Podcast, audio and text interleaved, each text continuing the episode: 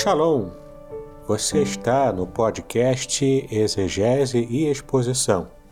Exegese on demand para você. Aqui é o Davidson Bignon.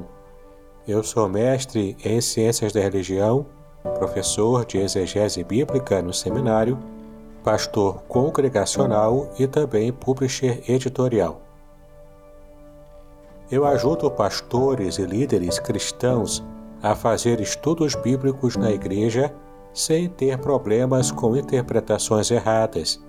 Então, se você está pensando em compreender a sua Bíblia com segurança, não deixe de assistir a mais episódios como este aqui.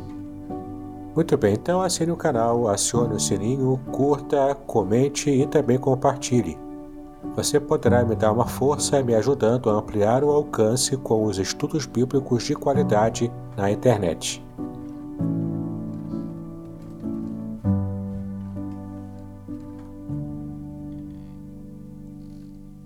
Muito bem, você está em mais um episódio do podcast Exegese e Exposição. Exegese on demand para você. E estou aqui continuando a nossa série especial sobre palavras bíblicas. Falamos de algumas para que você possa entender essas palavras muito utilizadas no meio evangélico, mas que muitas vezes nós não conhecemos o seu real significado, de acordo com a Bíblia. Falamos aqui da palavra aleluia, também falamos da palavra amém, e neste episódio, nesse terceiro episódio, falaremos sobre a palavra fé, que é uma palavra também muito utilizada em nosso meio, mas conhecemos pouco sobre ela. Mas antes de estarmos começando com o nosso conteúdo principal, eu quero convidar você a conhecer o meu livro Revelações Originais do Salmo 23, publicado em outubro do ano passado. E olha, tem sido uma benção. Ouça aqui o testemunho de mais alguém que esteve é, lendo esse livro e que se sentiu muito abençoado com ele. Bom dia, Pastor Davidson. Tudo bem? Que a graça e a paz do Senhor esteja sobre sua vida. Amém? É, rapaz, eu acabei de ler aqui o seu livro, né? O livro aqui do Revelações Original do Salmo 23 e queria te parabenizar, né? Um livro maravilhoso, uma exegese muito bem feita, com detalhes, com gravuras. O senhor está aí de, de parabéns. Não é à toa que o senhor é o nosso mestre lá no Seminário Congregacional de Niterói. Tá de parabéns, tá? Ficou muito bom. Tanto o próprio livro, encadernação, material, todo, né? A paginação dele. Ficou muito bacana. Tudo com muito bom gosto. Estou só te mandando a mensagem aí para te parabenizar por esta obra fantástica. E todos os que eu puder, eu vou recomendar a leitura, né? Essa exegese, essas revelações no Salmo 23. Tá? Abençoou muito a minha vida, né? Tenho certeza que vai enriquecer as minhas pregações quando eu estiver falando aí no, no Salmo 23. E no capítulo 3, né, no, no terceiro capítulo aqui do livro, eu me lembrei ali da minha, do meu TCC, né, onde o Senhor faz citação ali, é João 10, 10 e 11, trazendo ali, né, o significado de vida, significado ali de abundância, né, eu me lembrei ali do, do TCC, né, que foi justamente em cima aí de João 10, 10. Tá bom, meu pastor? mas queria te parabenizar mais uma vez pela excelente obra. Vindo do Senhor não podia ser diferente, né? O Senhor faz tudo aí com zelo, com carinho e tenho certeza que faz para a honra e glória do Senhor. Um abraço e já estou esperando o próximo. Muito bem, você pode perceber que neste livro eu tenho trabalhado palavra por palavra do Salmo 23 na sua língua hebraica. E é como eu tenho sempre ensinado aos meus alunos. As traduções, elas informam, mas a língua original nos revela verdadeiramente a mensagem do Senhor. Então, vale a pena você adquirir o livro para que você possa conhecer os segredos profundos revelados na Bíblia hebraica sobre o Salmo 23. Bom, agora falando sobre a palavra fé, eu quero ler com você duas passagens bíblicas. A primeira passagem está em Abacuque, o livro do profeta Abacuque, capítulo 2, versículo 4. E ele fala propriamente da frase mais importante em que aparece a palavra fé. Essa frase é: O justo viverá pela fé. E então a palavra fé, como aparece no texto bíblico original em hebraico, é a palavra emuná. Mas além dessa passagem, temos ainda a passagem de Hebreus, capítulo 11, versículo 1, que é uma passagem também muito conhecida sobre a palavra fé. E essa já aparece a palavra pistis, em grego. E o texto diz o seguinte: Ora, a fé é o firme fundamento das coisas que se esperam e a prova das coisas que não se veem. Porque por ela os antigos alcançaram testemunho, como está aqui no versículo 2 também. Então percebemos aqui que existe essa palavra fé, que na língua hebraica é a palavra emuná, principalmente. E, na, e no Novo Testamento grego, a palavra grega é pistis. Vamos então analisar agora com o dicionário Vine, para que possamos conhecer primeiro a palavra emuná e depois a palavra pistis em grego. Então estamos aqui com o dicionário Vine e a palavra fidelidade, como aparece aqui no dicionário, ela é, ela é a tradução da, do substantivo hebraico emuná. Esta palavra corre no púnico como emanete, certamente, certeza. No Antigo Testamento hebraico, o substantivo aparece 49 vezes, principalmente no livro de Salmos, que nesse livro aparece 22 vezes. A primeira ocorrência da palavra se refere às mãos de Moisés. E o texto está em Êxodo 17, versículo 12, que diz o seguinte: Porém, as mãos de Moisés eram pesadas, por isso tomaram uma pedra e a puseram debaixo dele, para assentar-se sobre ela. E Arão e Ur sustentaram as suas mãos, um de um lado e o outro do outro. Assim ficaram as suas mãos firmes até que o sol se pôs. E o aqui para a palavra firme, que é a tradução da palavra emuná. O significado básico de emuná é certeza e também fidelidade. O homem pode se mostrar fiel em suas relações com os membros da raça humana, como você pode ver em 1 Samuel, capítulo 26, versículo 23. É, mas geralmente a pessoa a quem se é fiel é o próprio Senhor. Veja como diz ali em 2 Crônicas 19, é, versículo 9. Assim, andai no temor do Senhor com fidelidade e com o coração inteiro. E a palavra destacada aqui é fidelidade. Bom, o Senhor também manifestou a sua fidelidade ao seu povo. Veja como está lá em Deuteronômio, capítulo 32, versículo 4. Ele é a rocha cuja obra é perfeita, porque todos os seus caminhos juízos são. Deus é a verdade, e não há nele injustiça, justo e reto é.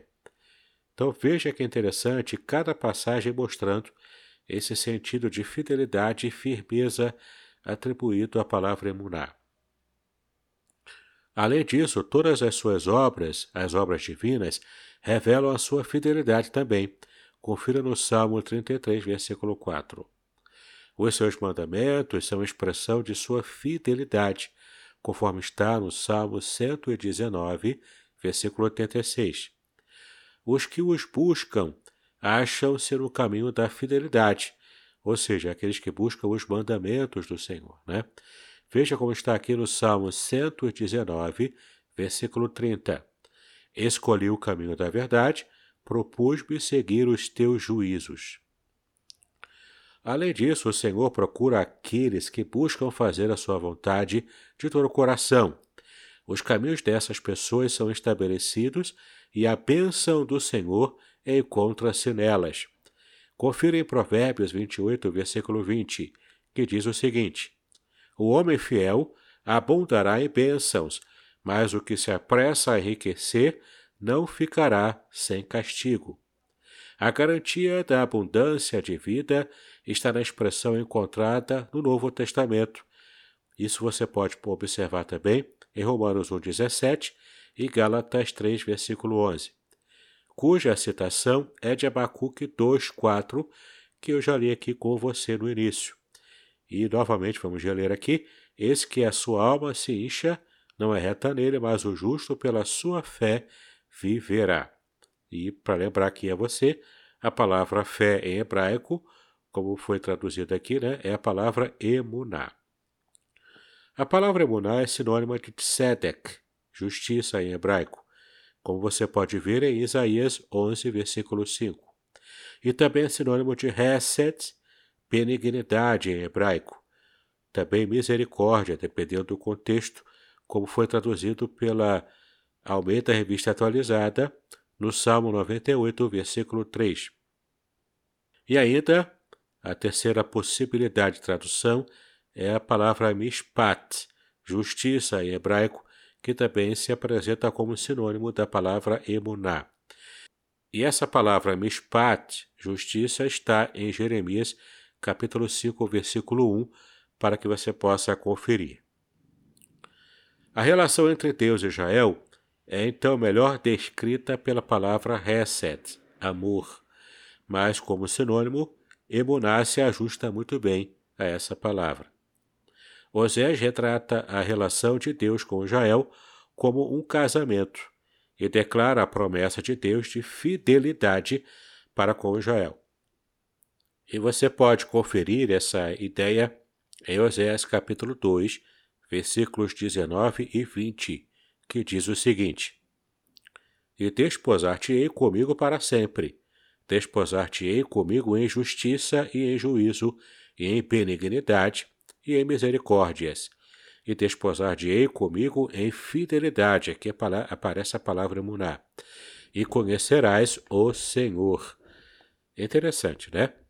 Nestes versículos, as palavras justiça, juízo, benignidade, misericórdia e fidelidade confirmam a conclusão de que os sinônimos de emuná são termos de conceito expressivos da fidelidade e amor de Deus. A garantia do conserto e das promessas está estabelecida pela natureza de Deus, ou seja, ele é fiel. Portanto, você está percebendo até aqui que, de fato, a palavra emuná, ela traz essa compreensão de algo que traduz firmeza. Portanto, guarde essa palavra. Emuná significa fé no sentido de firmeza, uma confiança firme em alguém ou em alguma coisa. Mas vamos continuar aqui. Os atos e o linguajar dos homens têm de refletir o estado de favor que mantêm com Deus. Isso você pode conferir sobre os atos humanos em Provérbios, capítulo 12, versículo 22. E sobre o linguajar humano, Provérbios, capítulo 12, agora o versículo 17. Como na relação do casamento, a fidelidade não é opcional. Para que as relações sejam estabelecidas, exige-se que as duas partes respondam um ao outro em fidelidade. Isaías e Jeremias condenam as pessoas por não serem fiéis a Deus.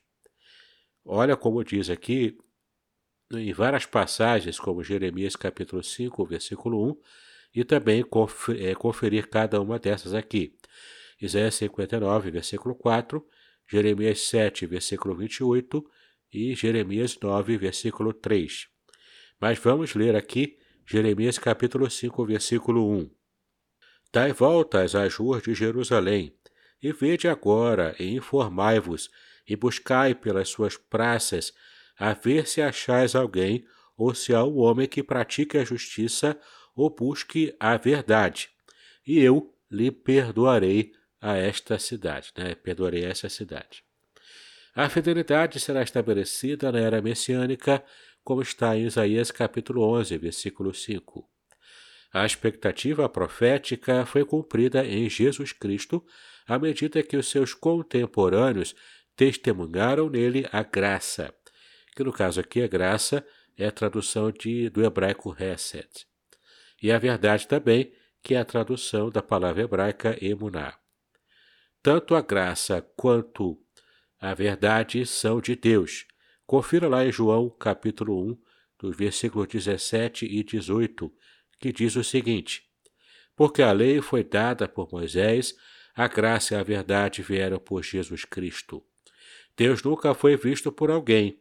O Filho unigênito que está no seio do Pai, este o fez conhecer. Portanto, é significativo que, que João tenha posto estes dois termos lado a lado, mesmo como são encontrados juntos no Antigo Testamento.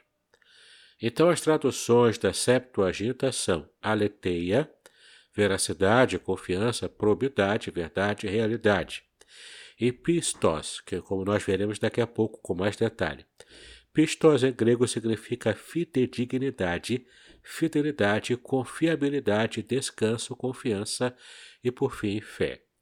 Mas antes de fecharmos essa compreensão da palavra emuná, temos que ainda abordar o verbo Amã, que é uma espécie de raiz de onde derivou a palavra emuná, que é um substantivo.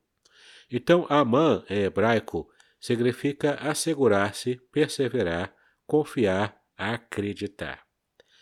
Esta raiz é achada no acadiano, ugarítico e também no fenício. No Antigo Testamento, a palavra ocorre menos de cem vezes. Três palavras são derivadas deste verbo, o verbo amã que é a palavra Amém, como nós conhecemos, que aparece 30 vezes na Bíblia hebraica. E você pode conferir um exemplo no Salmo 106, versículo 48. Além da palavra Amém, também é derivado do verbo Amã a palavra Emet, verdade, que aparece 127 vezes no Antigo Testamento hebraico. Por exemplo, você pode conferir Isaías 38, versículo 18. E por fim, a própria palavra emuná, como nós estudamos até agora, que é traduzido geralmente por fidelidade. Agora é muito interessante a gente também poder fazer um contraste da palavra fé, que é uma, uma forma de tradução da palavra emuná, como nós já vimos, com a palavra pitarron, no dicionário hebraico, que é traduzido geralmente como confiança. Portanto, fé é melhor traduzida como firmeza, a firmeza na crença, na confiança, sendo que pitarron é literalmente confiança. São palavras sinônimas, que você pode então compreender o significado de cada uma delas quando coloca em paralelo. Podcast Exegese e Exposição. Exegese on demand para você.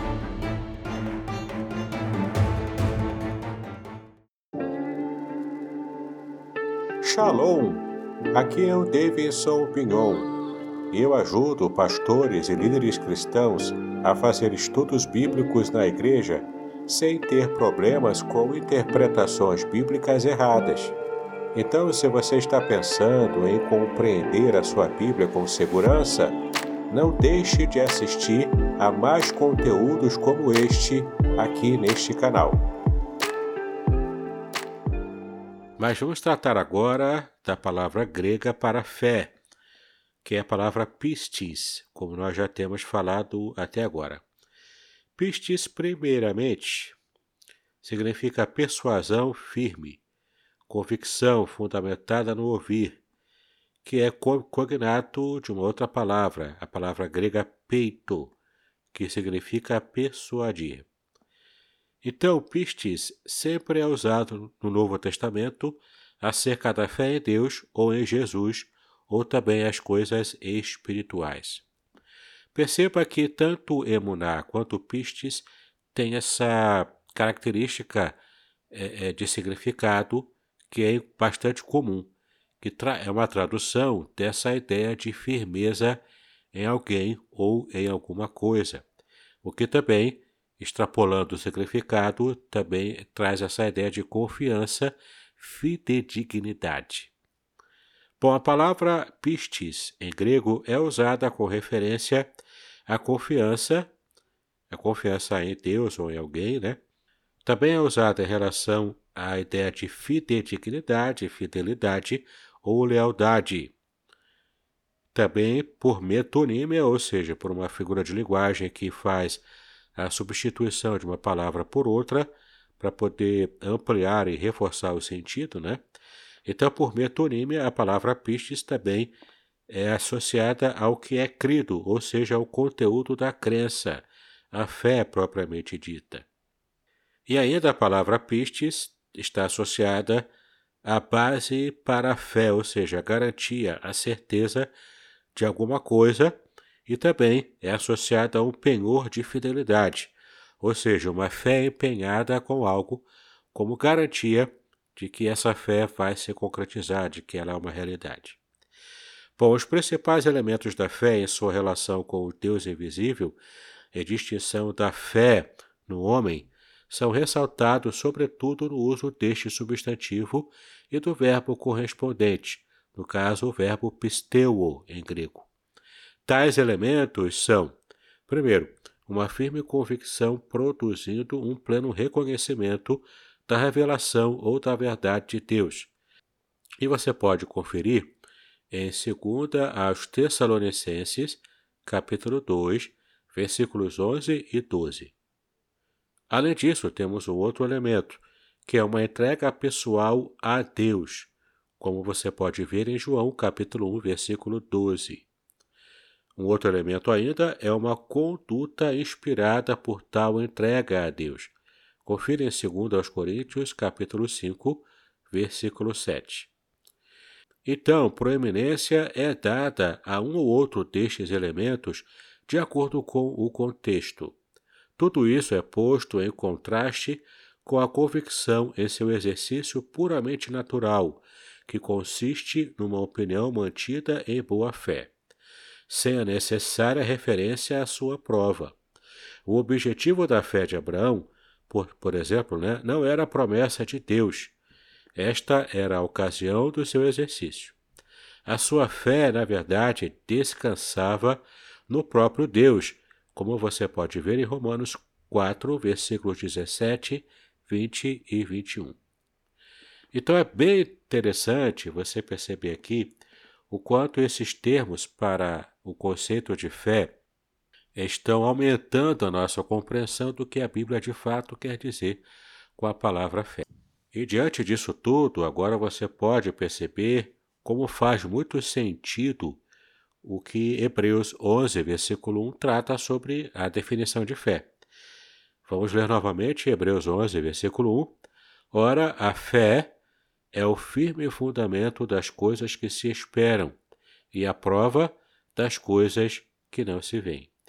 Por isso você percebe aqui essa ideia de firme fundamento, porque de, de fato tanto Emuná quanto Pistis traz essa ideia de firmeza, de um fundamento sólido, no qual você estará baseando a sua fé. E é interessante a gente perceber o quanto esse conceito também difere da, daquela crença né, popular de que a fé cristã é uma fé cega. Não é. Na verdade, a fé cristã é uma fé muito embasada. Ela está firmemente baseada no caráter revelado do próprio Deus. E nas experiências que nós mesmos temos com Deus, isso demonstra o quanto a nossa fé tem uma base sólida, firme, e o Senhor tem cuidado de cada um de nós.